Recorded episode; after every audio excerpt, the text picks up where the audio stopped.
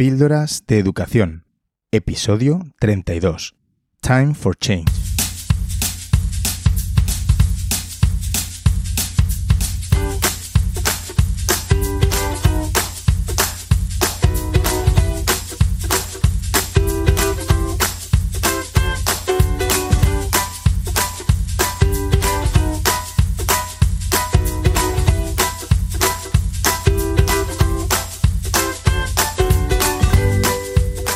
Estás escuchando Píldoras de Educación, un podcast sobre innovación y cambio educativo. Soy David Santos. Juntos podemos mejorar la educación un poco cada día. ¿Me acompañas?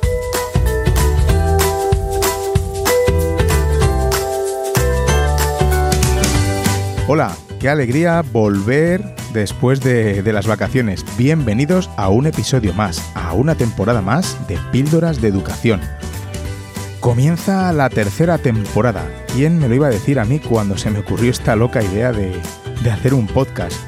Si no me va a escuchar nadie, decía yo. Bueno, pues en estos dos años, gracias a profes inquietos como vosotros, que queréis salir de esa zona de confort y, darles a vuestros alumnos la, educación que merecen, pues aquí estoy, haciendo este podcast eh, después de, de, tres nominaciones bajo el brazo a los Latin Podcast Awards que, por cierto todavía, todavía no se han celebrado, ya, os contaré. Pero lo que es más importante es vuestro cariño y, vuestro feedback, que os gusta y que sea de utilidad, que todo esto que, hablo le pueda servir a alguno de vosotros, eso es lo, realmente importante. Para mí es una auténtica gozada cuando recibo vuestros mensajes diciéndome pues que os gusta el podcast o incluso pidiéndome consejos sobre algunos temas y si solo soy un, otro maestro, ¿no? Poniendo pública su, opinión y compartiendo mis, mis experiencias. Terminé la segunda temporada dándoos las gracias y así comienzo la tercera. Muchas gracias de corazón porque sin vosotros ni hay píldoras ni hay educación. Espero que me acompañes un curso más en este podcast en el que tendremos más invitados, eh, tendremos nuevos contenidos y algunas novedades, ya os contaré, para animarnos a, dar pequeños pasos hacia la transformación de nuestras aulas, de nuestros centros. Espero que hayas tenido un verano genial y que hayas recargado las pilas para empezar el curso mm, con fuerzas renovadas y sobre todo con ganas de hacer protagonistas a tus alumnos. Particularmente he tenido un verano fantástico, porque he disfrutado de mi tiempo libre, del tiempo con mis hijos, con mi mujer, y además me ha dado tiempo de trabajar en nuevos proyectos personales, casi todos en, formato podcast, de momento. Hay más cosas en la mente, pero bueno, que ahora solo salen a la, a la luz los podcasts.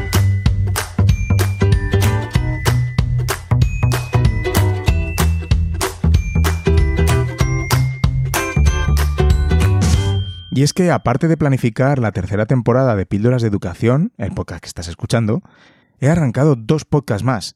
G Suite Edu Podcast, dentro del proyecto de Google Innovator, junto con José David Pérez, y que publicamos el primer episodio el pasado 26 de agosto. En ese primer episodio te contamos cómo comenzar el curso con tu entorno G Suite limpio y ordenado, y más, más cosillas. Estamos realmente contentos de la repercusión que ha tenido el podcast antes incluso de sacar episodios. Así que vamos a darlo todo en este nuevo proyecto que nos hace tanta ilusión. Si no lo has escuchado ya, ve a tu aplicación de podcast favorita y busca G Suite Edu Podcast y bueno, pues suscríbete. El otro podcast que he lanzado, del cual llevo ya publicados dos episodios, o, o tres o cuatro, ¿no? Depende de cuando estés escuchando esto, no es de educación en él hablo de productividad y de cómo la tecnología me ayuda a organizarme día a día. Un podcast diferente. Mm, no necesariamente para profes, pero bueno, yo soy profe y te cuento mi sistema de, productividad, entonces a lo mejor, bueno, pues algo te puede valer.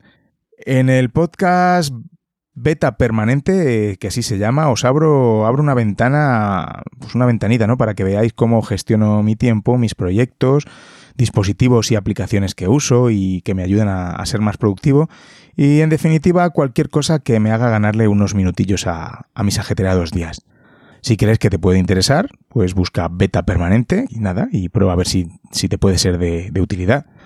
Así que como veis este curso voy a hablar mucho. Píldora de educación con David. Acabamos de comenzar un nuevo curso y con él pues los docentes tenemos renovados ánimos, o eso espero, y pilas cargadas.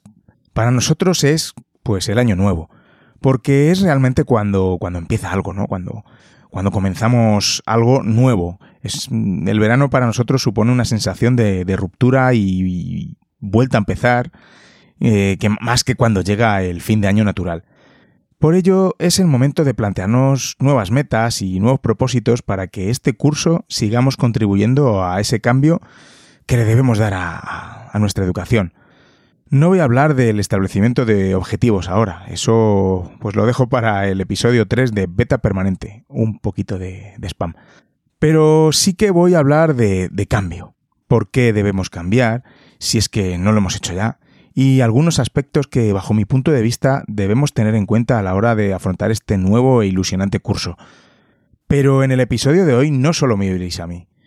He recopilado la opinión de algunos docentes más, tanto de aquí, de España, como de otros países, para que nos cuenten su punto de vista de por qué es necesario este cambio. Las opiniones de los profes que han querido colaborar desde fuera de España se trata de docentes que tienen podcast de éxito, sobre todo en Estados Unidos. Mm, de hecho, muchos de ellos viven de sus podcasts. En España, bueno, pues nos queda un poco para que, que eso se haga realidad. Fíjate, yo tengo tres podcasts y es que no hay forma, ¿eh? Aparte de bromas, ellos amablemente han querido colaborar en Píldoras de Educación, lo que para mí es un honor y un privilegio. Al igual que, es otro auténtico honor contar con la opinión de grandes profes, Producto Nacional, que también me han dejado su, su aportación y se lo agradezco muchísimo. Los audios de los podcasters de fuera de España están en inglés, así que lo que haré será dejar el audio original para aquellos que entendáis inglés y a continuación, pues resumiré un poco, un poco no, sus palabras, lo transcribiré. Disculpad la traducción aquellos que, que, lo entendáis, pues no soy intérprete, así que, bueno, sí sé de inglés, pero bueno, no soy intérprete, que no es lo mismo. Lo haré lo mejor posible. Espero que no quede excesivamente largo el episodio, que como alguno me decís, ya no sabéis mm, cómo alargar el paseo del perro para escuchar el episodio. Pues bueno, nada, vamos a empezar a escuchar las colaboraciones y las opiniones sobre por qué debemos acometer un cambio en educación. Vamos a escuchar primero a Michael Hernández. Eh, Michael Hernández desde Los Ángeles, Estados Unidos. Michael es docente, autor de varios libros y conferenciante. Es Apple Distinguished Educator y Google Innovator. Tiene un podcast llamado Change the Narrative, donde reflexiona sobre innovación en educación por los sitios donde, por donde viaje, por, por todo el mundo. The question of why we need to change education is an important one. So for so long, educators and parents and even universities have held on to this idea that a traditional education is the only one that can be rigorous and good, meaning that we've taught basically the same way for over 100 years. But the problem is that the world has changed a lot and continues to change more rapidly every day. We need to redefine what we mean by the term education so instead of memorization of facts and a teacher centered classroom that privileges compliance, we need to change to a student centered classroom that privileges inquiry and collaboration. I think the purpose of education is to help our students learn how to learn. The world evolves rapidly, and we really need to make sure that our kids can adapt and keep up with that change. That means that being able to find information as well as job skills that need to be successful is really paramount we see what happens when people don't adapt well. In Europe and North America, there's a lot of conflict and anxiety because of immigration. And as the economies of the world rapidly change, those who have a fixed mindset um, or don't have the skills to adapt are often left behind economically. And so in both of those cases, it can lead to political unrest, racism, and conflict. I really think that we as educators need to do a better job at helping our students learn to manage change, learn how to adapt, and keep learning throughout their lives, not stop once they've graduated from high school or college. I also think that there's been this really big disconnect between how schools operate and how students live their lives at home in the real world. So when teachers ban technology and don't teach students how to productively use social media, for example, it can create a situation where teachers lose credibility in the eyes of students. And this is dangerous because it can feed into that mindset that we have in the US where there's this distrust of experts and the scientific method and even of facts themselves. So I guess what I'm saying is that this idea of change isn't in education isn't just a trend or a temporary phase. It's a fundamental challenge that we have to face if we care about the future success of our students and also our democracies. Michael considera relevante hacernos esta pregunta, ya que durante mucho tiempo docentes, padres y otras instituciones se han aferrado a la idea de que la educación tradicional es la única que puede ser rigurosa y buena para nuestros alumnos. Pero llevamos así más de 100 años. El mundo ha cambiado mucho, y lo sigue haciendo muy rápido cada día. Debemos redefinir el término educación. No se trata de memorizar hechos ni de una clase centrada en el profesor en la cual se favorece la obediencia. Tenemos que cambiar a una clase centrada en el alumno que favorezca la investigación y la colaboración. La finalidad de la educación es ayudar a nuestros alumnos a aprender a aprender. El mundo evoluciona muy rápido y debemos asegurarnos que nuestros niños se adapten a esos cambios. Esto significa que es fundamental ser capaces de encontrar la información necesaria y las habilidades para encontrar un trabajo y tener éxito. Ya vemos lo que ocurre cuando la gente no se adapta bien. En Europa y América del Norte hay muchos conflictos a causa de la inmigración y viendo cómo la economía en el mundo cambia rápidamente. Aquellos que tienen una mentalidad fija o no tienen las habilidades necesarias para adaptarse normalmente se quedan atrás económicamente. Y esto lleva a un malestar político, a racismo y a todo tipo de conflictos. Los docentes debemos intentar hacer una mejor labor en enseñarles a nuestros alumnos a gestionar el cambio, a aprender a adaptarse y aprender a lo largo de la vida, no parar una vez se han graduado. Hay también una gran desconexión entre cómo las escuelas funcionan y cómo viven nuestros alumnos sus vidas en sus casas, en el mundo real. Por ejemplo, cuando los profesores trabajan con tecnología, pero no les enseñan a cómo ser productivos con las redes sociales, por ejemplo, pueden crear una situación en la que el profesor pierde credibilidad ante los ojos de los alumnos. Y esto es peligroso porque alimenta esta mentalidad que tenemos en Estados Unidos en la que hay una desconfianza en los expertos y en el método científico, incluso en los hechos mismos. Esta idea de cambio en educación no es una moda o algo temporal, es un reto fundamental que debemos afrontar si nos importa el éxito futuro de nuestros alumnos y también la democracia. John Sowas es experto en introducción de tecnología en el aula y profesor de ciencias en secundaria. Tiene un podcast y un libro con el mismo nombre, The Chromebook Classroom. Es formador certificado de Google y Google Innovator también. Vamos a escucharlo. David, thank you for the opportunity to connect with your listeners. Hello, everyone. My name is John Sawash. I am the creator of the Chromebook Classroom podcast. And for about 10 years, I've been helping teachers use technology in meaningful ways. There's a lot of technology in schools and a lot of different ideas and strategies for using that technology, and not all of them are created equal. My goal, and what I hope all teachers will do, is to carefully consider the tools that are available to them and pick the best ones, whether it's paper or an iPad or something in between, to help your students learn and become productive citizens and um, kind, caring people.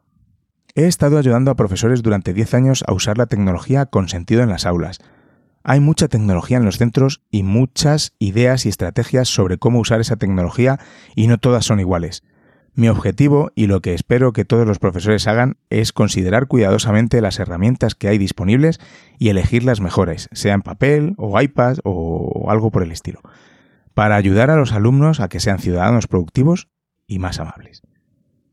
La verdad es que no sé si John me ha contestado a la pregunta que le hice, pero, pero bueno, nos vale para poner la educación de hoy en día en el contexto también de la, de la tecnología, que, que es lo que hay. Jen Giffen es asesora en alfabetización digital en el distrito escolar de York, en Canadá. Es Google Certified Educator, Trainer e Innovator. Además es Apple Teacher y Microsoft Innovate Educator. También tiene un podcast llamado Sucks and Gifts junto a su compañera Kim, a la que escucharemos también después. What I think we need to change in education are the Carnegie units. This idea that students complete a grade and learn all the skills in a school calendar year. I think that's a little bit crazy because we all develop differently. I think there's some students who can move ahead a lot faster. I think there's some students who need a little bit more time. My favorite analogy of this is Salman Khan in one of his TED Talks. He was explaining how, you know, if you were teaching your child to ride a bike and they got to about 60% good at riding a bike, you wouldn't suddenly take the bike from them and then hand them a unicycle. We would expect mastery. We would expect them to do really well in one before we put them on something else where they might harm themselves or they might get discouraged etc. Um, I just really think that that's the change I would like to see in education. It really speaks to the idea of personalized learning. As for solutions, there's a lot of them, and none of them are easy. They cost a lot of money, but I certainly think it's worth the time and investment for our students. Lo que tenemos que cambiar en la educación es la idea que los alumnos aprenden todo lo que queremos y desarrollan sus habilidades a la vez durante el curso escolar. Esto es un poco locura porque todos nos desarrollamos de una manera distinta. Hay alumnos que pueden avanzar más rápido y otros que necesitarán más tiempo. Una buena analogía sobre esto es la de Shal McCann en una de sus conferencias TED, en la que explicaba que si estás enseñando a un niño a montar en bici y alcanza un nivel de un 60%, de repente no le quitarías la bici y se la cambiarías por un monociclo, por ejemplo. Deberíamos esperar a que domine completamente una de ellas antes de darle el otro. De la otra forma, se pueden hacer daño o desanimarse. Ese es el cambio que me gustaría ver en educación, la idea de una educación personalizada. Puede costar dinero, pero merece la pena este cambio para nuestros alumnos. Os dejaré en las notas del episodio en píldorasdeeducación.com tanto las páginas web de los, de los intervinientes en, en, el podcast como algunas de las cosas que mencionan, como por ejemplo la conferencia TED de Shal McCann, que, que, no podéis dejar de ver. Kim Pulshuk es la compañera de podcast de Jen en Shucks and Gifts. También es asesora en alfabetización digital en el área de Ontario, Canadá, conferenciante y Google Certified Educator, Trainer e Innovator. I think we need to make a change in education because educators today are not given enough opportunities to observe other teachers. I think somehow we have to figure out a way so that experienced teachers, not just new teachers and student teachers, but experienced teachers have embedded opportunities to go and observe and conference with and debrief with other teachers on a regular basis. I think that's how growth happens when we have those um, open, trusting, transparent relationships where a teacher can say, Hey, I'm doing this cool lesson. I'd love it if someone could come and watch. Or, Hey, please notice I'm working on this and I'd love to get some feedback. That can really only happen from colleagues if it's embedded within the time of the day. Creo que debemos dar un cambio en la educación. Los docentes hoy en día no tenemos muchas oportunidades de observar a otros profesores. Debemos encontrar la manera de ver a otros docentes, hablar con ellos, etc. Pero no solo nuevos profesores o en prácticas, sino profesores con experiencia también. Aquí es donde se producirá el crecimiento. Debemos tener entre los docentes una relación abierta y transparente en la que podamos pedir a nuestros compañeros que vengan a ver una clase genial que hemos preparado o poder pedirles feedback. Vamos ahora con Amber Harper, productora del podcast The Burn In Teacher Podcast. Es formadora de profesores, Google Certified Trainer e Innovator y asesora de tecnología en educación. Hey there, everyone. This is Amber Harper from the Burned In Teacher Podcast and burnedinteacher.com. I think one of the most important reasons for me that it's important to make a change in education is because it's so important to help students to think for themselves, make mistakes, and know that it's part of the learning and creative process. And what better of a place is there than a classroom with a teacher that fosters innovation, risk taking, mistake making, and collaboration? We don't know what jobs are going to be out there for our students. So the more that we can foster that ideation and innovation in the classroom, the better. So that those kids can go out there and take over the world whenever they graduate or leave our classroom. Una de las razones más importantes por las que debemos afrontar un cambio en educación es porque es muy importante que ayudemos a nuestros alumnos a pensar por ellos mismos, que cometan errores y que sepan que esto es parte del aprendizaje y del proceso creativo. ¿Qué mejor lugar para esto que en una clase con un profesor que promueve la innovación, la asunción de riesgos, cometer errores, la colaboración? No sabemos qué empleos tendrán nuestros alumnos, por lo que cuanto más promovamos esta innovación en las aulas, mejor, para que estos niños, cuando se gradúen y dejen nuestras aulas, puedan dominar el mundo. Vamos con la última intervención internacional. Se trata ni más ni menos que de Casey Bell, creadora de dos podcasts de éxito, Google Teacher Tribe y Shake Up Learning. Casey es además profesora, conferenciante y Google Certified Trainer e Innovator. Hi, this is Casey Bell from the Shake Up Learning Show podcast and co host of the Google Teacher Tribe podcast. And I'm on a mission to shake up learning. I believe that education is in desperate need of a shake up desperate need of a change. And that's my mission. I want to help teachers learn how to use the power of technology to create dynamic learning experiences for their students. I believe we have so many missed opportunities in our educational spaces and in our classrooms that we have the opportunity to give our students the world. We have the opportunity to help them connect and learn and collaborate in new ways and to graduate with more than just good test taking skills. So I hope all of you will join me in the fight to shake things up and to always do what's best for students. La educación necesita desesperadamente una revolución un cambio urgente y esa es mi misión. Quiero ayudar a que los profesores aprendan cómo usar la potencia de la tecnología para crear experiencias activas de aprendizaje para los alumnos. Tenemos la oportunidad de darle a nuestros alumnos el mundo. Tenemos la oportunidad de ayudarles a conectar, a aprender, a colaborar de nuevas maneras y que se gradúen con algo más que buenas habilidades para hacer exámenes. Así que espero que todos os unáis en esta lucha para revolucionar la educación y hacer siempre lo que es mejor para los alumnos.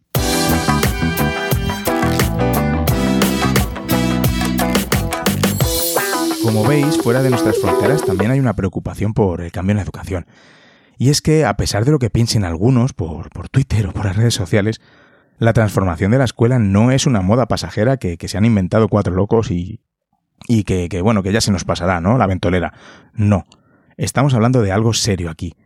Parece un tópico, pero es que es la realidad. Todo ha cambiado rápidamente en nuestra sociedad. ¿Por qué la educación no debería? Cuando yo estaba en el colegio tenía que quedar con mis amigos fuera del cole para hacer un trabajo en grupo y prácticamente consistía en copiar y copiar información en las enciclopedias que teníamos en la biblioteca del barrio. Le hacías una portada bonita y ala, a entregarla.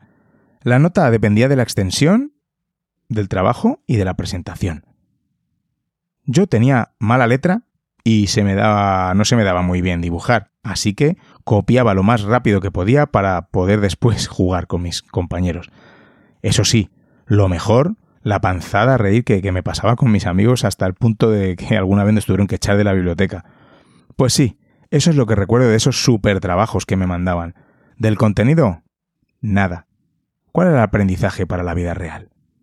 Pues las risas que me echaba con los colegas y a lo que jugábamos después, ¿no? Por el barrio, por la calle, en la vida real no tenía nada de relación lo que ocurría entre las cuatro paredes del colegio con lo que era la mi realidad. Eso tristemente todavía sigue pasando. Menos, pero sigue pasando. Para mí es inadmisible. Ahora tenemos Internet. No nos hace falta ir a la biblioteca a buscar la información. Pero todavía hay profesores que mandan esos trabajos sin sentido de los cuales no sacan nada a nuestros alumnos. Y bueno, esto es tan solo un ejemplo. Vamos a pasar a poner las opiniones de algunos docentes Producto Nacional que, han querido colaborar en este primer episodio de la temporada, diciéndonos por qué debemos cambiar la educación. Por supuesto, en pequeñas píldoras, porque realmente es un debate que daría para hablar horas y horas. Empezamos con Tony Bernabeu, actualmente tutor de primaria en un colegio público de Santomera. En su cole están intentando y consiguiendo dar, dar un cambio. Vamos a escucharle. Bueno, David, pues menuda pregunta, eh, que por qué es, un, es necesario un cambio en educación. Pues para mí la respuesta es muy evidente, muy clara. Creo que eh, la vida evoluciona en todos los aspectos y la educación también. Por tanto, no podemos eh, anquilosarnos o estancarnos en una posición concreta conforme van surgiendo nuevos cambios y nuevas, nuevos aspectos, tenemos que ir adaptándonos a ellos y es fundamental ese cambio. Y la educación, igual que cambia la medicina, cambia eh, la forma de, ver las cosas y cambian todos los aspectos que nos rodean nuestra vida, pues la educación también es así. Yo creo que, es importante adaptarse a, los nuevos alumnos que tenemos, no son los mismos que hace unos años, y, la, escuela también tiene ahora una función distinta a la de años anteriores. No solamente ahora es un, centro, o sea, un lugar donde se transmiten conocimientos, sino donde debemos eh, eh, crear eh, alumnado o, fomentar aspectos que anteriormente pues no, se tenían en cuenta.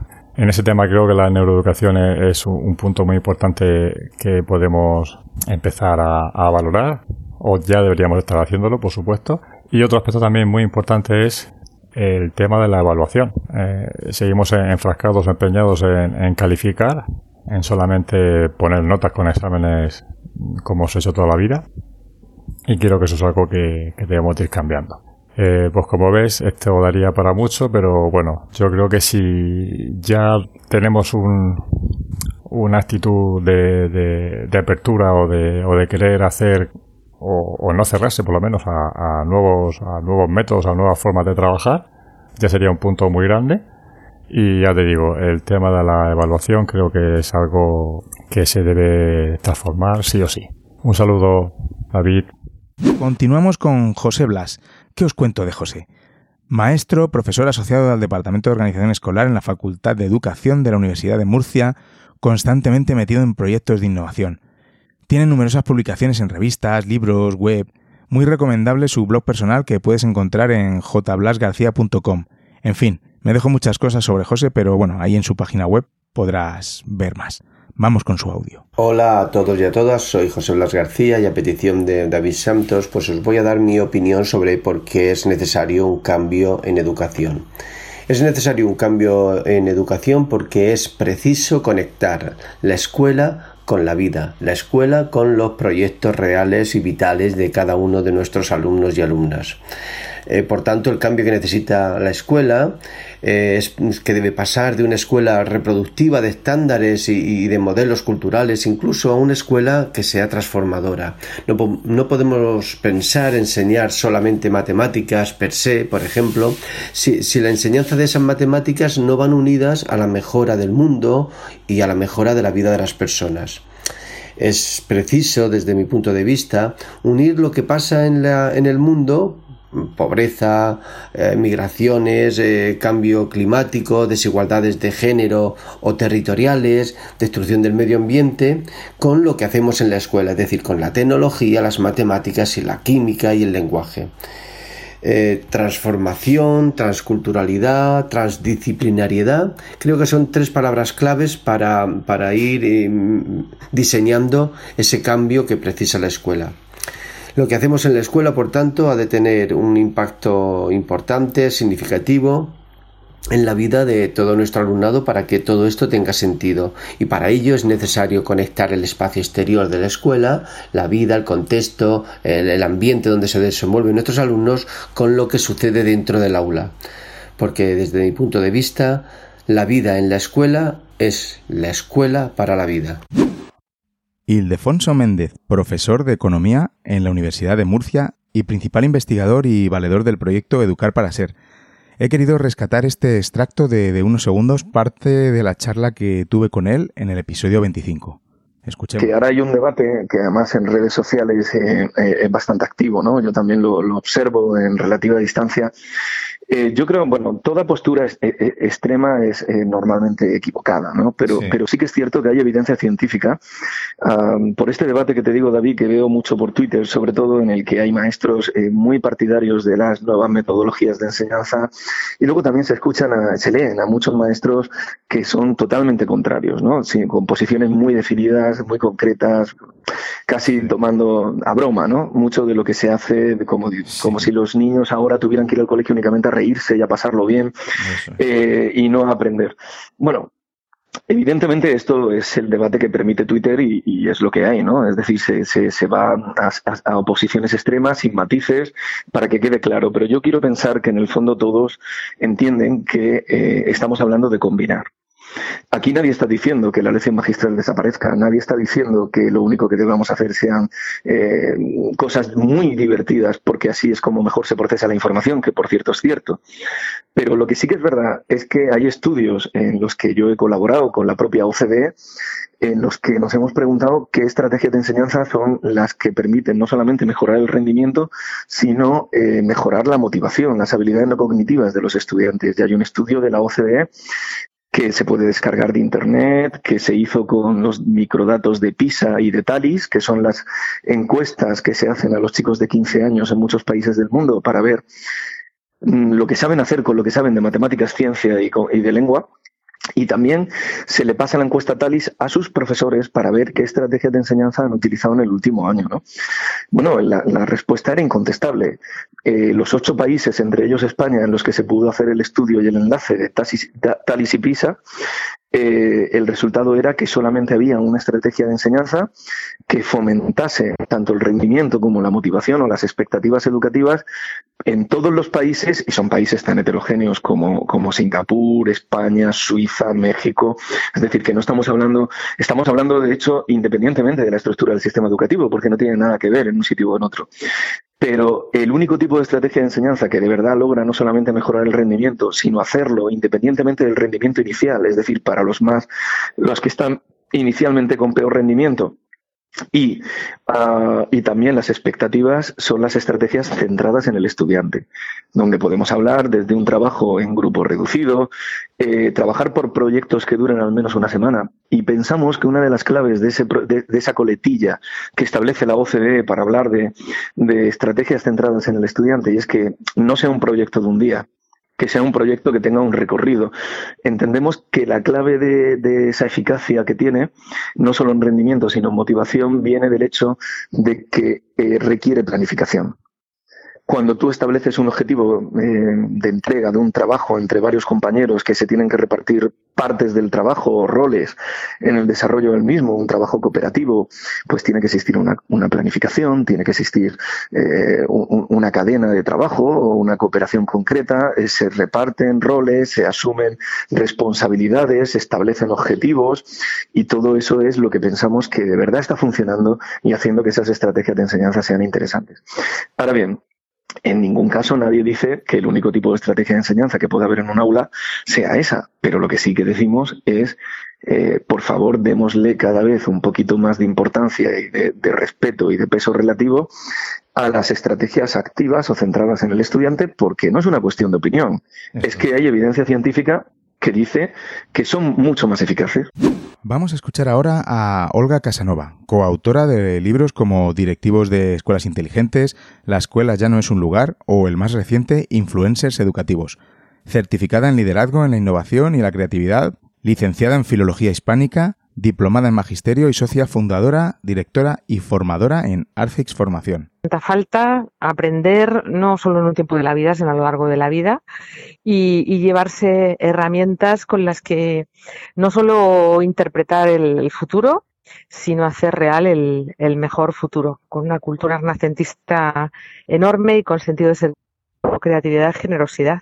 Así que la escuela no puede seguir estando mirando por el retrovisor, sino que tiene que ponerse en línea de, horizonte. Y, ya lo estamos haciendo. O sea que ya no hablamos de la escuela del futuro, sino de la del mañana, porque la estamos construyendo ya. Bueno, y por último, pero no menos importante, contamos con la opinión de Juanjo Vergara. Estoy seguro que conocéis a Juanjo, autor de los libros Aprendo porque quiero y Narrar el aprendizaje. Excelentes libros sobre ABP. Si no lo has hecho ya, escucha la charla que tuve con él en el episodio 21 de Píldoras de Educación. Juanjo Vergara es especialista en innovación educativa y metodologías activas, formador y docente, pedagogo especializado en gestión y dirección de centros educativos. Vamos a oírle. Hola David, encantado de volver a estar contigo y encantado pues para celebrar el inicio del nuevo curso, ¿no? Y contestarte a esta sugerente pregunta que, como muy bien dices, daría como para para estar hablando frente a un café durante pues muchos minutos, ¿no? Eh, ¿Qué debemos, eh, por qué debemos eh, dar un cambio en la educación? a mí se me ocurre centrarme quizá en dos aspectos, solamente mm, para que sea como muy breve. Mira, la primera tiene que ver con ser capaz de mirar y de mirar lo que tenemos eh, delante, ¿no? Es decir, eh, la educación debería dar, poder dar respuesta por lo menos a tres escenarios del individuo. Eh, un, primer escenario más micro, ¿no? Más relacionado con él mismo, con la persona, y que debería dar respuesta a preguntas como ¿qué necesito para desarrollarme como persona eh, y cómo respondo como individuo pues a lo que sería mi itinerario vital. ¿no? Entonces ahí la, debemos de pensar que realmente las necesidades personales micro que, que, tiene un aprendiz hoy en día han cambiado radicalmente eh, en, los últimos, en las últimas décadas.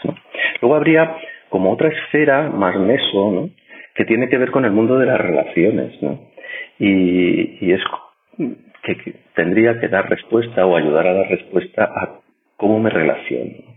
Y en el cómo me relaciono, pues eh, es cómo me relaciono con el resto de las personas, ¿no? En el, eh, en el tú a tú directo, ¿no?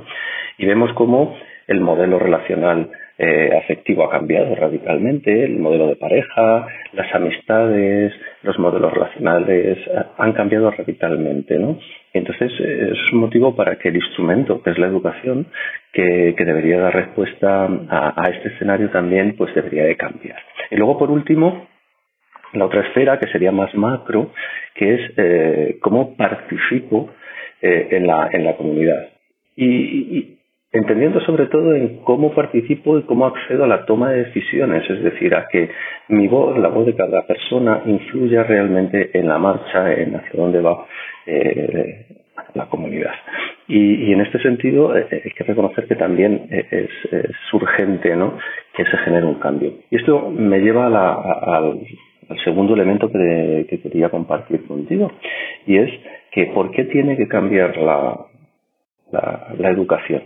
Porque yo creo que la educación tiene que dejar de ser solamente un elemento transmisivo que eh, fundamentalmente protagoniza eh, pues, pues la educación eh, a lo largo de los años.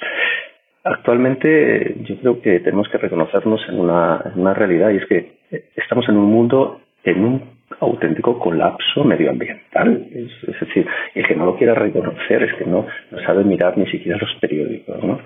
Entonces, esto no van a cambiar pequeñas acciones. Lo que necesitamos es una nueva manera de relacionarnos con el planeta, en definitiva. Y esto es una manera distinta de habitar el mundo, es posicionarnos en rectos. Entonces yo creo que la educación tiene que ser un actor fundamental que obligue a las personas pues a tomar partido en relación a cómo quiere habitar el mundo. Entonces mm, yo creo que, hay motivos de sobra para pedir que la educación eh, cambie y que se convierta en un actor importante a la hora de que los, eh, los que aprendemos, los que aprenden, ¿eh? pues miremos la realidad, la, la, realidad que habitamos en lo pequeño, en, lo cercano, pero también en lo macro, en lo planetario, y empecemos a tomar partido en relación a ello. Y estos serían algunos de los elementos por los que empezaría aquel café, ¿no? Que, que seguro nos llevaría a, discusiones más, más interesantes y analizar otros puntos, pero yo creo que son unos elementos suficientemente importantes como para decir que la educación tiene que cambiar y tiene que cambiar ya. En definitiva, el cambio es un cambio de mentalidad. Eh, eh, no necesitamos un cambio en cuanto a determinadas herramientas exclusivamente didácticas, no necesitamos un cambio en materiales, sino lo que necesitamos es una manera distinta de entender la educación. ¿no? La educación como un agente que pueda eh, empoderar a las personas. Y este cambio, pues ese cambio, es, como es un cambio de mentalidad, es un cambio lento, es un cambio lento en términos históricos y por lo tanto, pues, claro, ahí estamos asistiendo pues realmente a un momento pues eh, que a algunos nos gustaría que fuera más deprisa, otros lo ven excesivamente rápido, ¿no? Pero que, que desde luego es, eh, es necesario innegablemente. Eh, hay una buena noticia, me gusta decir que hay una buena noticia y es que cada vez vemos más docentes están deseando cambiar, están queriendo cambiar. Yo, tú sabes que yo este grupo lo llamo grupo de los insatisfechos, ¿no? Es decir, son docentes que miran la realidad, que se dan cuenta de que la educación que tienen actualmente no es la educación que, necesitan sus alumnos y eh, no es que tengan excesivamente claro qué, deben de hacer, cómo deben de trabajar sus clases o cómo deben de, realizar pues, sus acciones formativas, etcétera. Pero lo que sí tienen claro es que en comunidad eh, son potentes. y entonces eh, se ha generado todo un grupo de, docentes que están constantemente debatiendo, compartiendo y reflexionando sobre la educación que sueñan. Y yo creo que eso es una gran noticia. una gran noticia eh, que apoya la idea de que hay algo que cambiar en la educación. Un abrazo fuerte. Muchísimas gracias a todos los que habéis colaborado con vuestra opinión. Eh, de verdad que, con vuestra opinión enriquece mucho el, contenido del podcast y estoy seguro que, va a ayudar mucho a nuestros oyentes. Gracias. Es hora de que cambiemos, pero debemos tomárnoslo en serio, sin prisa pero sin pausa. Quiero que este curso des un paso adelante en esta necesaria transformación que debemos afrontar y que hagas algo, que pruebes algo que todavía no hayas hecho, pero algo con la mente en los alumnos, por supuesto, algo que esté basado en su realidad, que les haga protagonistas y que produzca en ellos un aprendizaje duradero y para la vida. Y para que esto se produzca hay varios aspectos importantes que, debemos tener en cuenta. Un aspecto son las ideas, por supuesto. Es importante, pero no es lo único. Otro aspecto que debemos fomentar para que se produzca un auténtico aprendizaje son las relaciones. Hay una realidad, y es que cuando aprendemos juntos, aprendemos mejor. Para que este aprendizaje sea duradero, tenemos que conectarlo emocionalmente. Sin emoción no hay aprendizaje, y como dice Juanjo, al final aprendo porque quiero. Y por último, pero no menos importante, hacer. Deja a los alumnos que hagan y deshagan, que sean ellos los que se equivoquen, que investiguen, que corran riesgos. Se aprende haciendo. A la hora de que implementes metodologías activas, debemos tener en cuenta una serie de características, bajo mi punto de vista, y bueno, que ya hemos ido viendo, o mejor dicho, escuchando a, lo largo de, más episodios de, píldoras de educación. Ten en cuenta los intereses de, de tus alumnos. No vale de nada que les creemos esa superclase gamificada sobre un tema espectacular, super mega guay, si al final a nuestros alumnos no les interesa y no conecta con sus intereses o su realidad. Por supuesto, podemos hacerlo así, de esa manera. Eh, y luego, cual encantador de serpientes, vendérselo de tal forma que al final estén súper motivados. Sí, es verdad. Bueno, eso, eso te lo puedo comprar. En mi caso, durante el verano, por ejemplo, no preparo, no preparo nada para mis clases, porque será cuando llegue ahora, en septiembre, mire la cara de mis alumnos, establezcamos una, una relación conmigo, entre ellos, nos conozcamos estemos en sintonía. Entonces es cuando vemos a ver sus intereses. Les preguntamos. Estamos hablando de, alumnos desde educación infantil. Da igual la edad. No me voy a enrollar mucho más en esto porque ya dediqué un episodio entero a ello, el, el número 29. Otro tema importante es colabora con tus compañeros. Enséñales lo que haces, que te enseñen a ti. Compartamos y planifiquemos conjuntamente. Abre las puertas de tu aula. El proyecto educativo de un colegio siempre va a tener mucha más repercusión en nuestros alumnos cuando se construye en conjunto, todos a una. Los francotiradores educativos, aquellos que hacen cosas solos en sus coles, siento deciros que, escaso impacto van a tener en, los alumnos. Eh, bueno, al menos tendrán más impacto que los profes que, se han quedado anclados en siglos pasados, eso seguro. Pero si logramos hacerlo como equipo, todo tendrá más sentido y tendrá un mayor calado en nuestro alumnado. Involucra a las familias, ábreles también las puertas a ellos, manténlos informados de, todo lo que se está haciendo y lo que están aprendiendo sus hijos. Escuela y familia debe estar lo más unida posible. Si hablamos de que el aprendizaje tiene que ser real, un aprendizaje para la vida y un aprendizaje globalizado en lo que en la que no hay en el que no hay compartimentación, ¿no? En, en materias, la escuela y la familia debemos ser uno también para darle mucho más sentido a lo que estamos haciendo dentro de nuestros centros y que no parezca que lo que se hace en el aula pues solo ocurre ahí y, bueno, pues así no tiene ningún sentido. No introduzcas esa metodología que ahora está tan de moda y, que suena fenomenal solo porque es trending topic, por ejemplo. Búscale sentido, tu sentido, el de tus alumnos. Piensa en ellos primero, que sean partícipes, y no solo eso, sino que protagonistas. Nunca, Nunca pierdas la curiosidad, nunca pierdas la inquietud. Debemos ser inquietos, no acomodarnos en lo que sabemos y quedarnos aislados. La curiosidad, según la neurociencia, pone al cerebro en modo aprendizaje. Es esencial para la apertura y la flexibilidad mental. La curiosidad se define como el aspecto emocional de los seres vivos que engendra la exploración, investigación y el aprendizaje. Así que fórmate y vuélvete a formar debemos estar en constante proceso de formación. Más que formación, yo lo llamaría desarrollo profesional. creo que tenemos la obligación moral de formarnos por nuestros alumnos, más allá de, del cobro de sesenios o, o razones similares. ¿Os imagináis a un cirujano que lleve 10 años sin reciclarse? ¿O un abogado que, que no esté actualizado con lo último en legislación? Pues porque esto sí que ocurre en la profesión docente. Esto mm, no puede ser. Sea cual sea la metodología que uses, hazte una pregunta. Escucha atentamente porque es muy importante. ¿Estoy incluyendo a todos mis alumnos? Si no es así, cuando dejamos alumnos atrás, cuando no hay inclusión, para mí, eso no es educación. Por último, quiero que te emociones, que disfrutes y transmitas tu, pasión a los alumnos. Juntos tendréis una aventura de aprendizaje.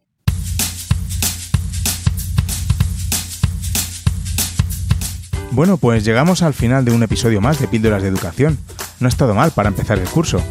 Espero que todas esas energías con las que llegas al comienzo del curso las inviertas en, el bienestar de tus alumnos. Es una maravilla ver lo que estáis haciendo en las aulas y la cantidad de ideas que, generamos cuando los ponemos en común. Si te ha gustado el episodio, déjame tus reseñas y 5 estrellas en Apple Podcast. Ya van 31.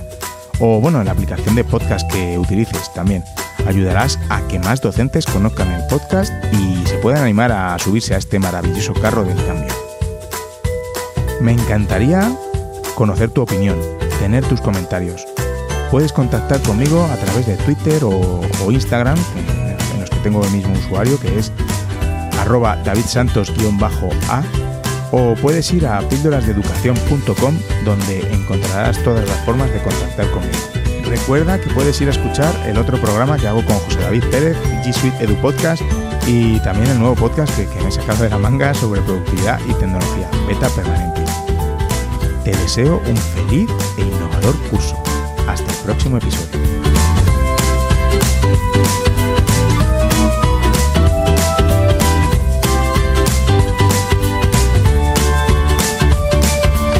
Y recordad, con vuestras píldoras podemos hacer que la educación goce de la mejor salud.